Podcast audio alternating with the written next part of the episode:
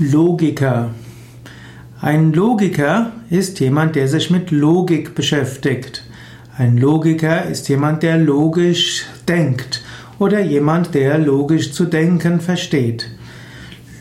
Die Logik ist eine Richtung der Philosophie, die von Aristoteles äh, im vierten Jahrhundert vor Christus systematisiert wurde und die auch in der indischen Philosophiegeschichte, konkret in Nyaya, N-Y-A, Y-A, eine wichtige Rolle spielte. In diesem Sinne, Nyaya als ein Logiksystem und die Logik des Aristoteles haben viele Gemeinsames. Die Logiker versuchen alles logisch, also vernünftig abzuleiten. Sie versuchen zu vernünftigen Schlüssen zu kommen.